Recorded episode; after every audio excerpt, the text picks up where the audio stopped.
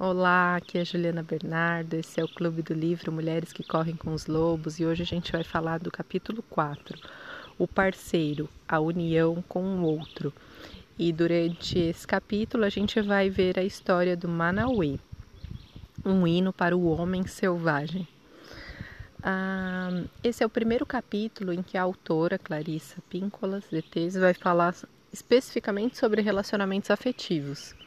Eu sei que no capítulo seguinte ela continua falando sobre isso, porque eu não li o livro inteiro até agora, né? Eu estou lendo junto com vocês, mas eu li o início do capítulo 5. E ela vai se aprofundar na questão dos relacionamentos afetivos. Esse capítulo é um capítulo bastante curto em comparação com os que a gente viu até hoje, e eu, eu acredito que ele funcione como uma espécie de introdução desse aspecto da mulher selvagem. Então, ela vai descrever o que seria esse parceiro ideal para a mulher selvagem, o que seria esse homem que também se abre ao selvagem, porque ela diz que não há ninguém que a mulher selvagem ame mais do que um parceiro que seja seu igual.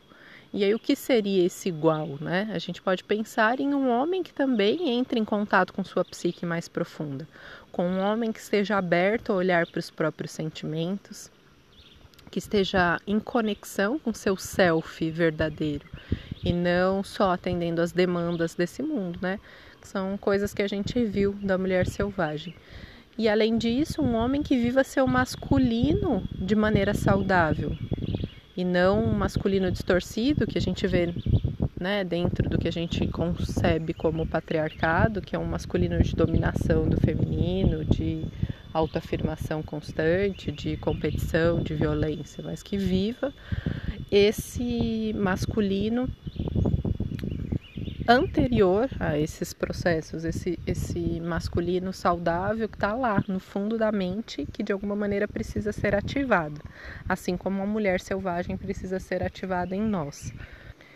E daí a autora coloca que um homem que seja esse homem selvagem, esse homem disposto ao aprofundamento no relacionamento, ele tem que fazer uma pergunta chave, que é o que realmente deseja a mulher? Para entrar no conhecimento dessa natureza feminina, ou pelo menos para se aventurar dentro dessa natureza feminina.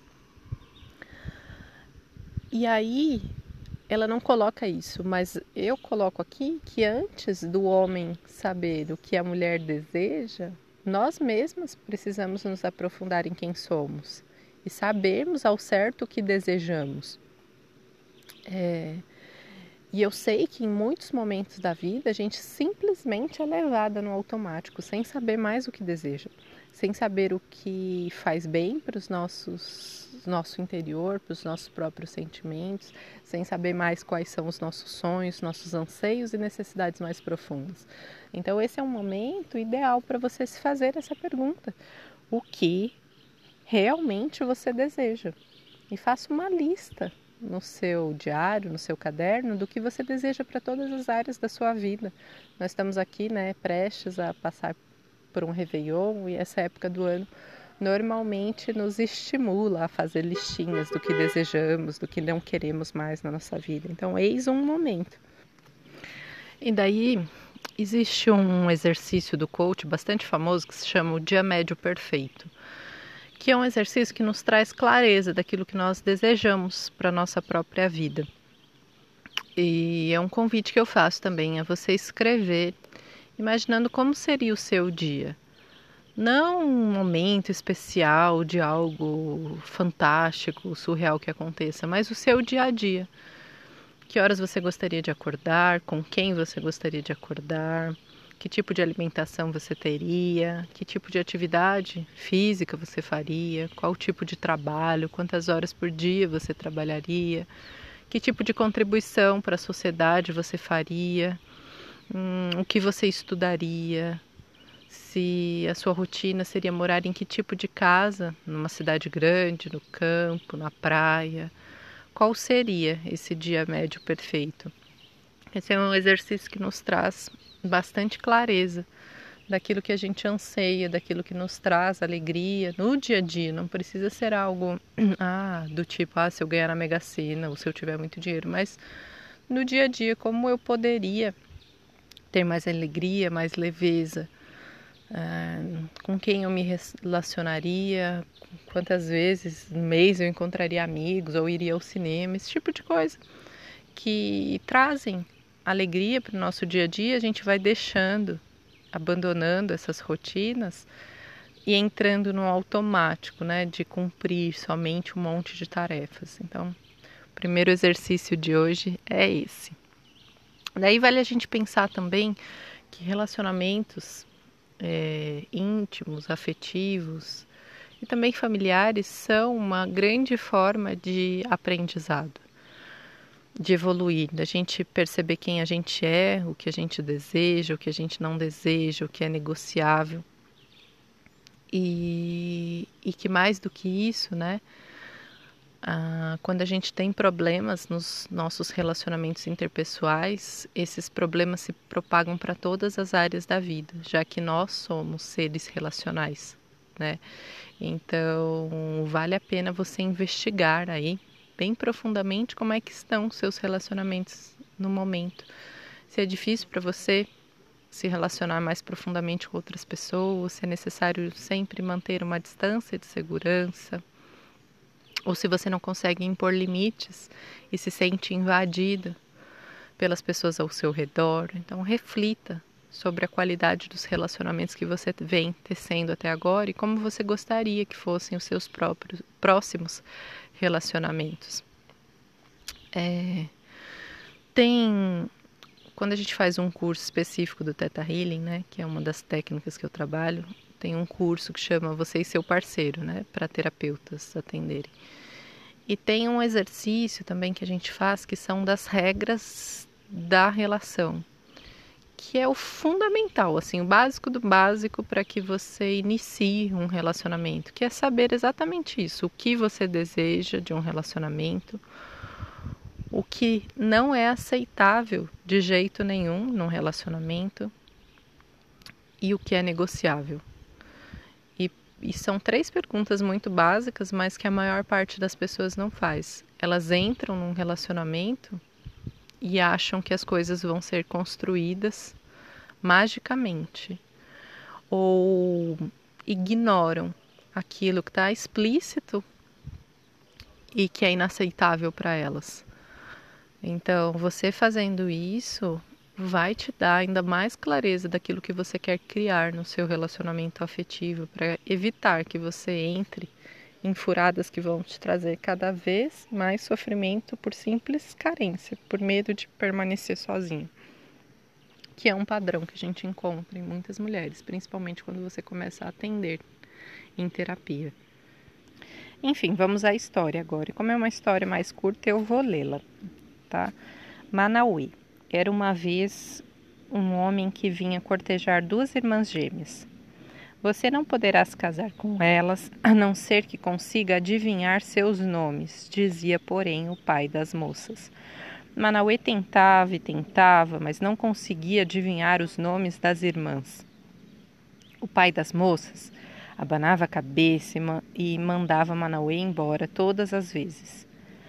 Um dia, Manauê levou seu cachorrinho junto numa visita de adivinhação e o cachorro percebeu que uma irmã era mais bonita que a outra e que a outra era mais delicada do que a primeira. Embora nenhuma das duas irmãs possuísse todas as virtudes, o cachorrinho gostou muito delas porque elas lhe deram petiscos e sorriam quando olhando fundo nos seus olhos. Também naquele dia, Manauê não conseguiu adivinhar os nomes das jovens e voltou irritado para casa. O cachorrinho, porém, voltou correndo para a choupana das irmãs. Ali ele enfiou a orelha por baixo de uma das paredes laterais e ouviu as moças dando risinhos e falando sobre como Manauê era bonito e másculo. Enquanto falavam, as irmãs se chamavam mutualmente pelos, pelo nome, e o cachorrinho, tendo ouvido, voltou correndo com a maior velocidade possível para o seu dono para lhe passar a informação. No caminho, porém, um leão havia deixado um grande osso ainda com carne perto do caminho, e o minúsculo cachorrinho sentiu imediatamente o cheiro. Não pensou em mais nada e se desviou mato adentro, arrastando o osso. Ali ele lambeu e mordiscou o osso com grande prazer, até que todo o sabor desapareceu. Ah!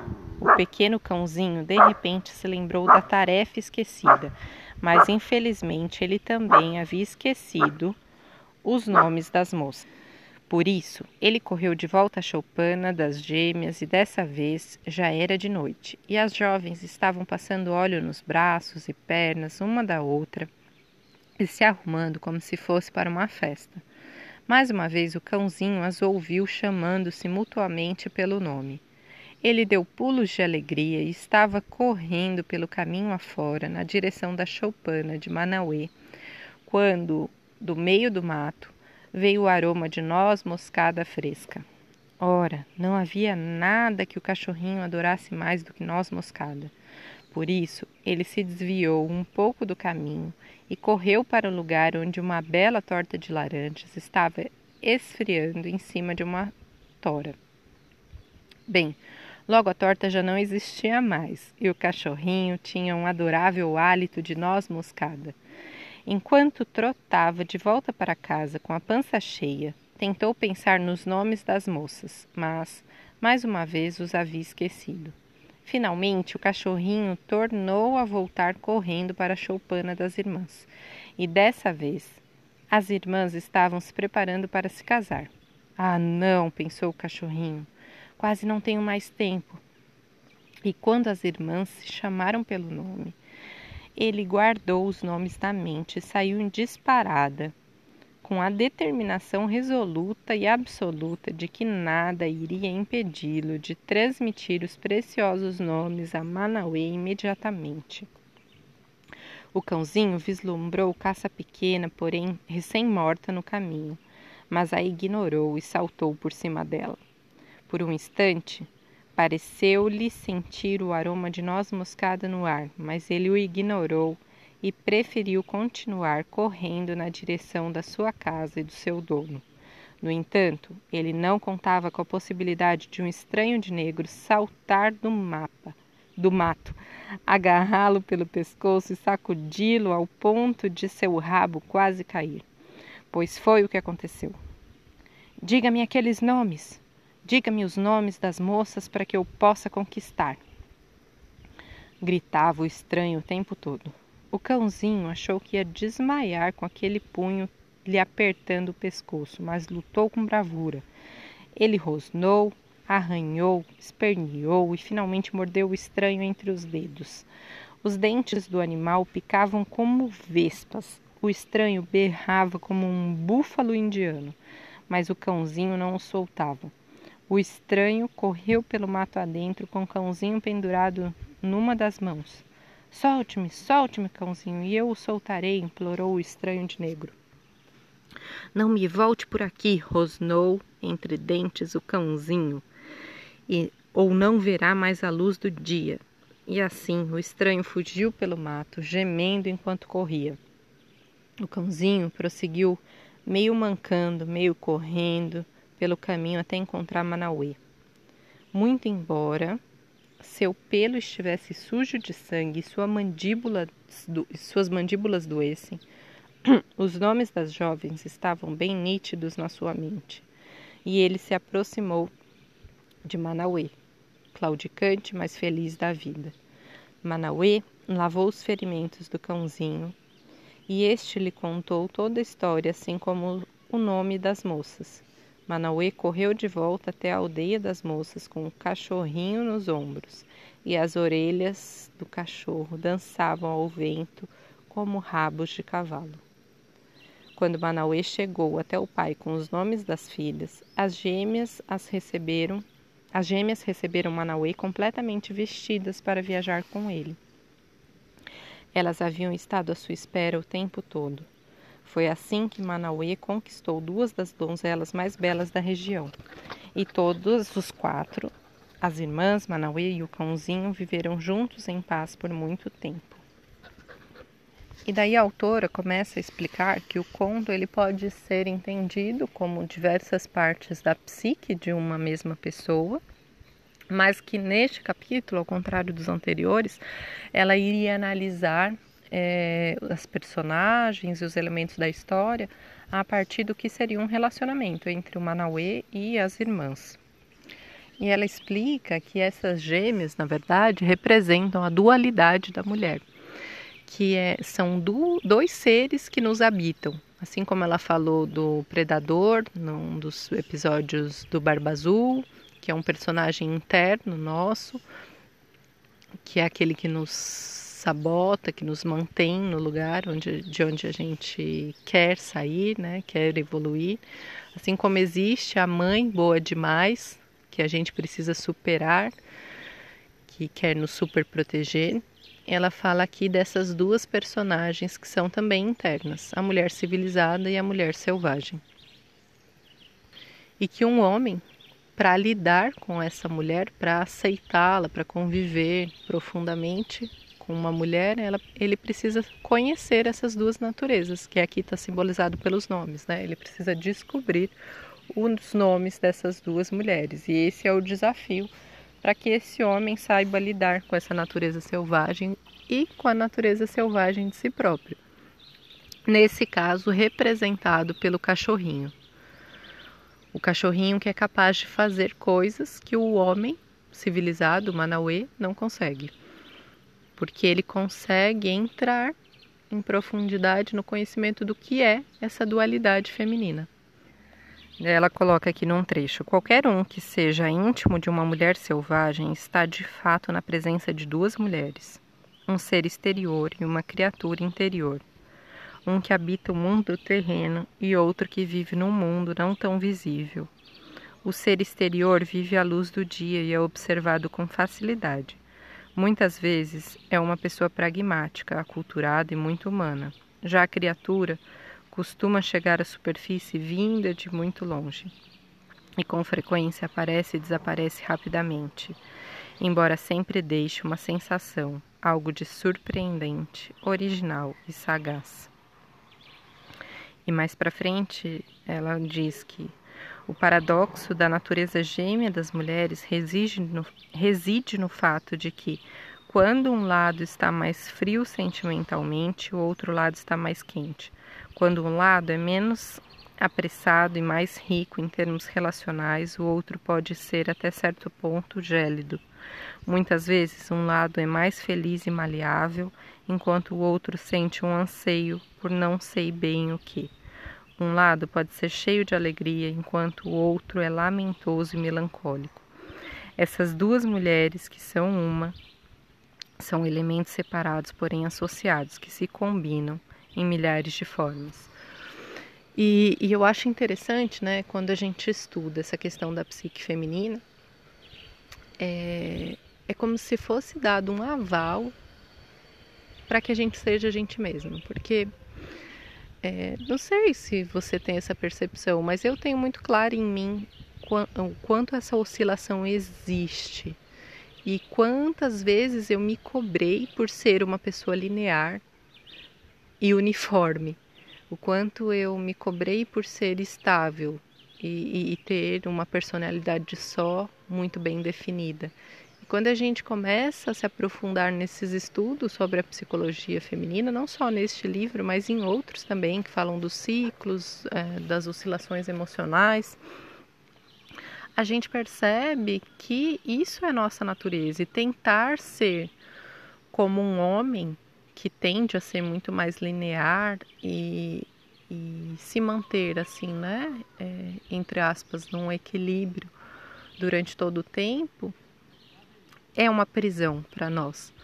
Então, isso eu acho muito, muito interessante, né? Perceber que isso não é uma doença, isso não é bipolaridade, isso não é, é, uma grave loucura de a gente acessar esses seres dentro de nós. Isso faz parte da nossa natureza e, e compreender isso é profundamente libertador, porque a gente não passa a cobrar de nós mesmos algo que a sociedade já cobra. A gente entende que é assim que funciona e está tudo bem. E ela coloca que para a gente viver em equilíbrio, a gente precisa justamente dar espaço a esses dois seres. Quando a gente reprime demais um deles, a gente vive em desequilíbrio e a gente tende a se entristecer, a adoecer, né? Porque a gente vai minando todo um potencial que existe nesse outro ser que está em nós. Daí ela faz um paralelo com diversas culturas ancestrais, nativas, que reverenciam os gêmeos, como se fossem entidades especiais. E que até numa dessas comunidades é, é, é considerado que quando nascem gêmeos, eles têm que ser alimentados na mesma proporção, que nenhum pode ter privilégio sobre o outro. E ela coloca que dentro da nossa psique é da mesma maneira. Nenhuma dessas gêmeas deve ser negligenciada e a outra hipernutrida. Elas devem ser nutridas em equilíbrio, na mesma proporção. Sozinho, o self mais civilizado vive bem, mas sente uma certa solidão. Sozinho, o self selvagem também vive bem, mas anseia pelo relacionamento com o outro. A perda dos poderes psicológicos, emocionais e espirituais das mulheres tem como origem a separação dessas duas naturezas e a simulação de que uma delas não mais existia.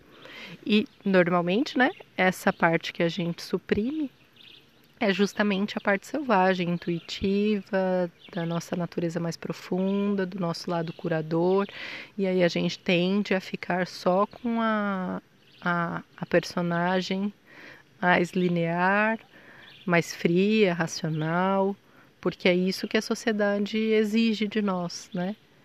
É, e ao fazer isso, a gente vai tendendo a só um dos lados, empobrecendo psicologicamente e adoecendo. E aí eu acho bem interessante uma parte em que ela fala que quando a gente se relaciona com um homem que nega a nossa dualidade, é como se a gente convidasse o barba azul para a nossa realidade o tipo de homem que nega essa dualidade, que quer que a gente seja o tempo inteiro uma só, que não tem essas oscilações, são homens do tipo barba azul, que a gente viu né, no primeiro capítulo, no segundo capítulo, que é o homem violento que, que mata, assassina sistematicamente essas mulheres, né? E aí a gente pode falar no nível simbólico, né? mas também no nível literal, de quantas mulheres são submetidas a esse tipo de violência. Ela diz que esses pretendentes, tipo Barba Azul, eles não toleram a dualidade, porque eles estão em busca de uma perfeição, de uma verdade única. A substância feminina imutável, inalterável. Eles encaram na única mulher a perfeição. E aí ela diz que se a gente encontrar um tipo de pretendente desses, o ideal é que a gente fuja o quanto antes. Já o Manauê, por seu lado, ele está aberto a conhecer essa dualidade, ele está interessado, ele está se esforçando para saber quais são esses nomes. Só que para descobrir isso, ele não consegue fazer sozinho com seu eu civilizado. Ele precisa dessa outra personagem, que é o cachorrinho, representando uma parte também do seu self, que vá atrás, que fareje, que, que esteja na penumbra, na choupana e que aos poucos vá descobrindo essas verdades ocultas. E aí ele, ela fala também sobre o poder do nome, né? É, que em muitas culturas é, as pessoas têm um nome sagrado, um nome divino, um nome espiritual e que isso não é comunicado para o restante da comunidade porque aquele que conhece o nosso nome sagrado tem poderes sobre nós, né? Pode nos dominar. Então, essa alusão ao nome vem disso, né? Dessas tradições. E até hoje em dia, dependendo dos caminhos espirituais que você traz, se você entra em contato com esse nome espiritual, como se fosse uma possibilidade de uma nova vida, né? Dentro de muitas tradições. Você abdica do seu nome mundano, digamos assim, do seu nome secular, e passa a utilizar um outro nome.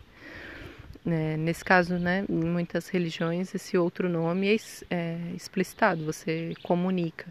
Mas em algumas tradições, dentro do ocultismo, por exemplo, esse nome que é acessado não pode ser comunicado a outras pessoas, né? E em diversos livros sagrados a questão de nomear, do verbo, da palavra é muito importante, porque é a partir daí que a gente cria a realidade. Né? Na Bíblia, por exemplo, Deus disse: faça-se a luz, por exemplo. Deus disse: o mundo foi feito. Então é tudo a partir do verbo, da palavra. E a gente identifica aqui o quanto aquilo que a gente emana através da nossa palavra é importante. E uma reflexão que fica é se você está alinhado o que você diz com aquilo que você sente, aquilo que você faz.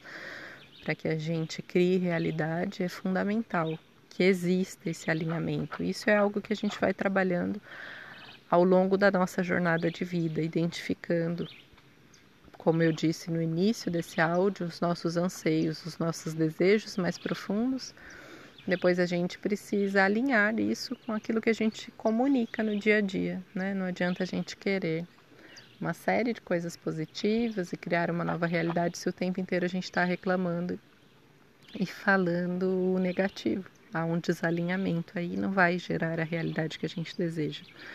Assim como os nossos sentimentos necessitam estar também positivos para que a gente gere aquilo que a gente deseja, né?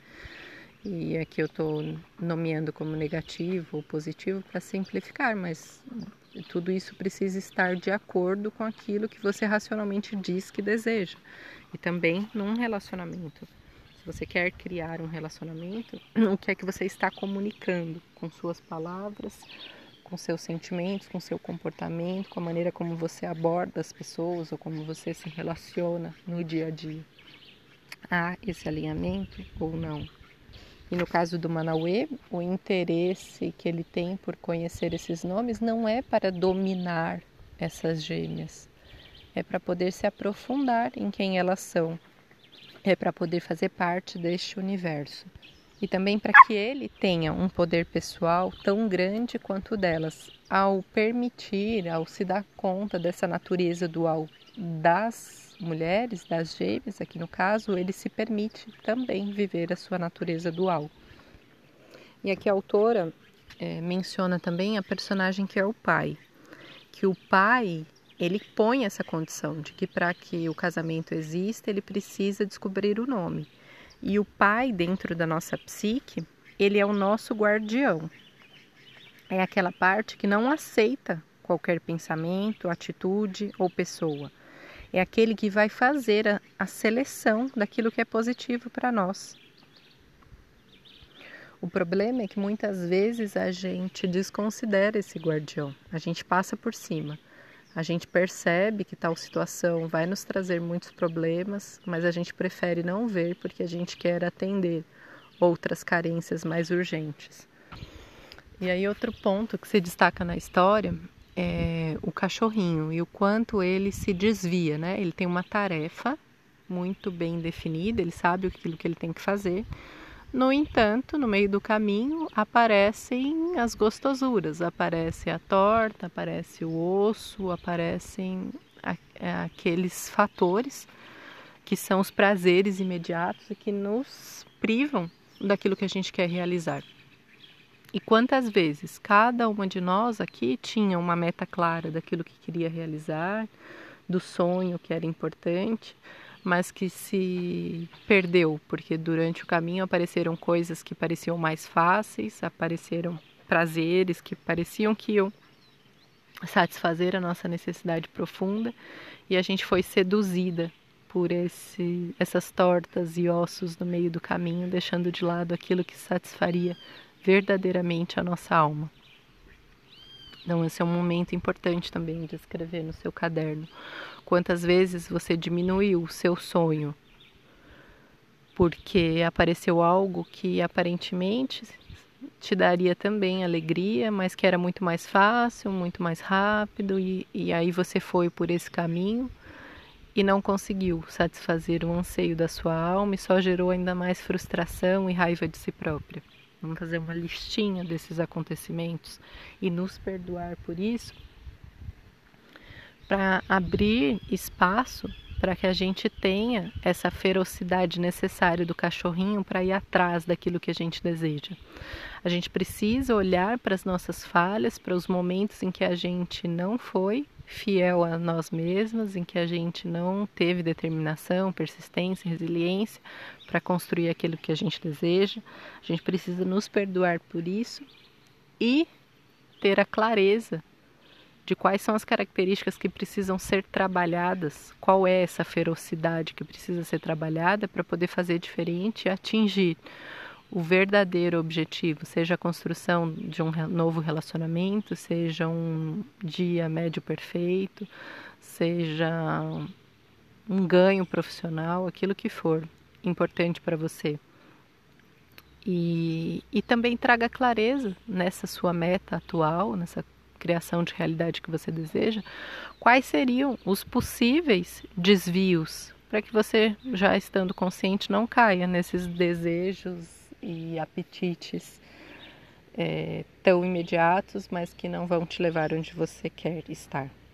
E daí ela fala uma coisa interessante aqui, ó, que não obstante o prazer em excesso ou mesmo em quantidade ínfima, na hora errada, pode provocar uma enorme perda de conscientização. É, quando a gente. Nos ensinamentos indianos, por exemplo, eles falam que a gente se entorpece através da comida, por exemplo. E que quando a gente se empanturra de comidas pesadas, o nosso nível de consciência diminui. E essa é só uma das formas que a gente diminui a nossa conscientização. Se a gente for pensar no dia a dia, a mídia, né? o tempo que a gente perde com mídias sociais, com televisão, diminuindo a nossa conscientização, bebida, drogas, álcool, tudo que, o que nos afasta dessa consciência são distrações, né? No, no Axis, eles falam, Axis Consciousness, né? Que é a terapia mais famosa deles, é a barra de Axis. Eles costumam dizer que os próprios problemas que nós criamos, dívidas, uh, problemas de relacionamento, problemas que a gente considera grandes e, e que a gente quer a todo custo resolver, gente, eles consideram que a gente cria esses problemas como distrações da consciência. A gente cria isso para estar o tempo inteiro ocupado pensando em como eu vou pagar uma dívida, ao invés de estar expandindo a consciência, indo em direção ao nosso verdadeiro ser infinito. Não esteja atento a quais são as distrações do seu dia a dia e comece a limitar o espaço que é dado a eles. Então, por exemplo, se a internet é um grande problema que te distrai da consciência, Coloque horas específicas para entrar em contato com isso. Se a alimentação é aquilo que você usa para se distrair e diminuir a sua consciência, tem alimentos mais leves e mais saudáveis em casa e assim por diante. Quanto mais a gente se conscientiza daquilo que a gente está usando para nos afastar da consciência, mais livre a gente se torna porque da próxima vez em que for, sei lá, pegar um chocolate, você vai se perguntar se aquilo é vontade mesmo ou se você está aplacando uma fome emocional, uma dor que você não consegue lidar e você está usando a comida para isso, entendeu? Então, quanto mais consciente, mais a gente se liberta desses hábitos e pode fazer escolhas que sejam benéficas para nós próprios. E é essa liberdade dessas distrações que vai nos dar essa ferocidade do cachorro, essa força para realizar a tarefa e sair correndo. E mesmo sentindo de novo o cheiro de noz moscadas passar reto, mesmo vendo uma presa recém-morta pular por cima e mesmo encontrando um homem de negro muito mais forte e, e amedrontador, ser capaz de morder com todos os dentes e ir em direção àquilo que a gente deseja. E aí ela diz que muitas vezes a gente precisa dessa figura do estranho de negro, que é só quando tem alguém que queira nos tirar de fato do nosso caminho que a gente junta essas forças para ir adiante. E talvez esse seja um programa mental que a gente possa modificar, né? De não ter mais necessidade dessa dificuldade imposta externamente, desse opositor para poder reunir forças e agir. Mas que esse é um padrão que existe na maioria de nós, isso é. O problema, e eu digo por mim mesma, é que às vezes aparecem esses opositores querendo nos diminuir e a gente acredita que o nosso poder não existe. E aí a gente não completa a tarefa como esse cãozinho, né? Porque aquilo que a pessoa nos diz, aquela maneira como ela age nos diminuindo, ressoa com a nossa baixa autoestima, baixa autovalorização e a gente para no meio do caminho, não atingindo a nossa ferocidade no máximo do seu potencial. Enfim, e daí ela coloca aqui que uma das principais características dessa mulher selvagem, desse homem selvagem, é querer aprender, é essa abertura ao aprendizado, às mudanças, ao aprofundamento que faz com que um relacionamento possa ser duradouro. E que mais do que estar aberto a esse aprendizado, a gente precisa se deliciar com ele, ele precisa ser prazeroso, porque senão a gente vai mudar a rota e vai atrás desses apetites, atrás desses outros aprendizados com outras pessoas. Enfim, esse capítulo é mais curto, então a gente já não tem mais muito o que falar sobre ele aqui. No final do capítulo, ela revela esses dois nomes ou a possibilidade de interpretação desses dois nomes, mas eu não vou falar aqui para que você leia o capítulo até o final. Eu vou ficando por aqui, aguardo as suas contribuições no grupo. Eu gostaria muito de ouvir você, você me contasse um pouco sobre essa natureza dual, de como isso é para você lidar com isso. Também que você me contasse sobre o seu dia médio perfeito, sobre as regras da relação que você quer construir, né? sobre aquilo que você deseja, aquilo que você não suporta e aquilo que é negociável, e sobre tudo que a gente tratou nesse momento. Em que caminho da jornada você está, é, se esse cachorrinho já está feroz, se esses dois nomes já foram descobertos e se existe um Manauê na sua vida ou se sua vida foi cheia de é, barbas azuis. Para que a gente possa se conhecer um pouco melhor e que a gente possa tornar essa jornada de autoconhecimento mais rica para todo mundo. Um grande abraço, uma ótima semana e até mais.